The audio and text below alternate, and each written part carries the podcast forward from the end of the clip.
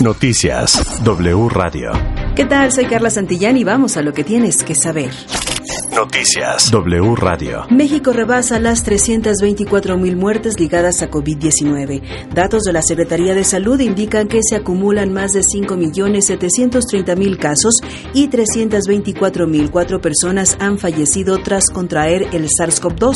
En las últimas horas se sumaron 1.290 nuevos pacientes infectados y 31 defunciones. Los casos que mantienen activa la pandemia se calculan en más de 4 mil en todo el país.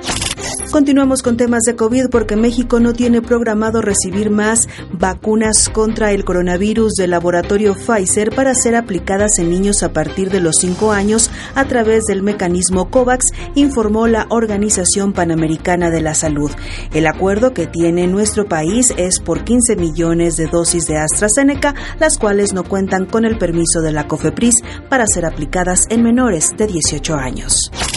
Y próximamente en la Ciudad de México, módulos móviles de vacunación serán instalados en las estaciones del metro Hidalgo, Pantitlán y San Lázaro, además del que ya opera en la central de Abastos, confirmó la jefa de gobierno Claudia Sheinbaum. Enfatizó que los adultos mayores con comorbilidades pueden acudir por una cuarta dosis. En otra información, el presidente de la Cámara de Diputados, el morenista Sergio Gutiérrez Luna, hizo un llamado a todos los legisladores a serenarse y frenar el clima de insultos y acusaciones que generó la votación de la reforma eléctrica propuesta por el presidente Andrés Manuel López Obrador. Contrariamente, la jefa de gobierno de la Ciudad de México, Claudia Sheinbaum, se pronunció a favor de que sean exhibidos los diputados de la oposición que votaron en contra de la reforma porque insistió son los que traicionaron a la patria.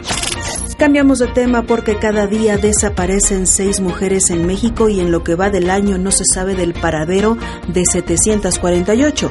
Fabiola Alanís, comisionada nacional para prevenir y erradicar la violencia contra las mujeres, compareció ante el Senado de la República, donde indicó que en 2021 se registraron 277 muertes violentas de niñas y adolescentes. Toma precauciones porque el Servicio de Administración Tributaria, el SAT, alertó a los contribuyentes por el robo y uso de la contraseña o firma electrónica e-firma para cobrar su saldo a favor. El SAT detalló que 333 contribuyentes reportaron el robo de su saldo tras presentar su declaración anual, suma que rebasa los 2.300.000 pesos. Y en los deportes, para los próximos partidos de Tigres como local en la Liga MX, los aficionados podrán comprar boletos con criptomonedas. El primer juego en que se podrán adquirir entradas con esta modalidad será para el duelo entre los felinos y el América el próximo 23 de abril. Noticias W Radio. Hasta aquí la información, soy Carla Santillán y no olvides visitar wradio.com.mx. Toda la información en wradio.com.mx.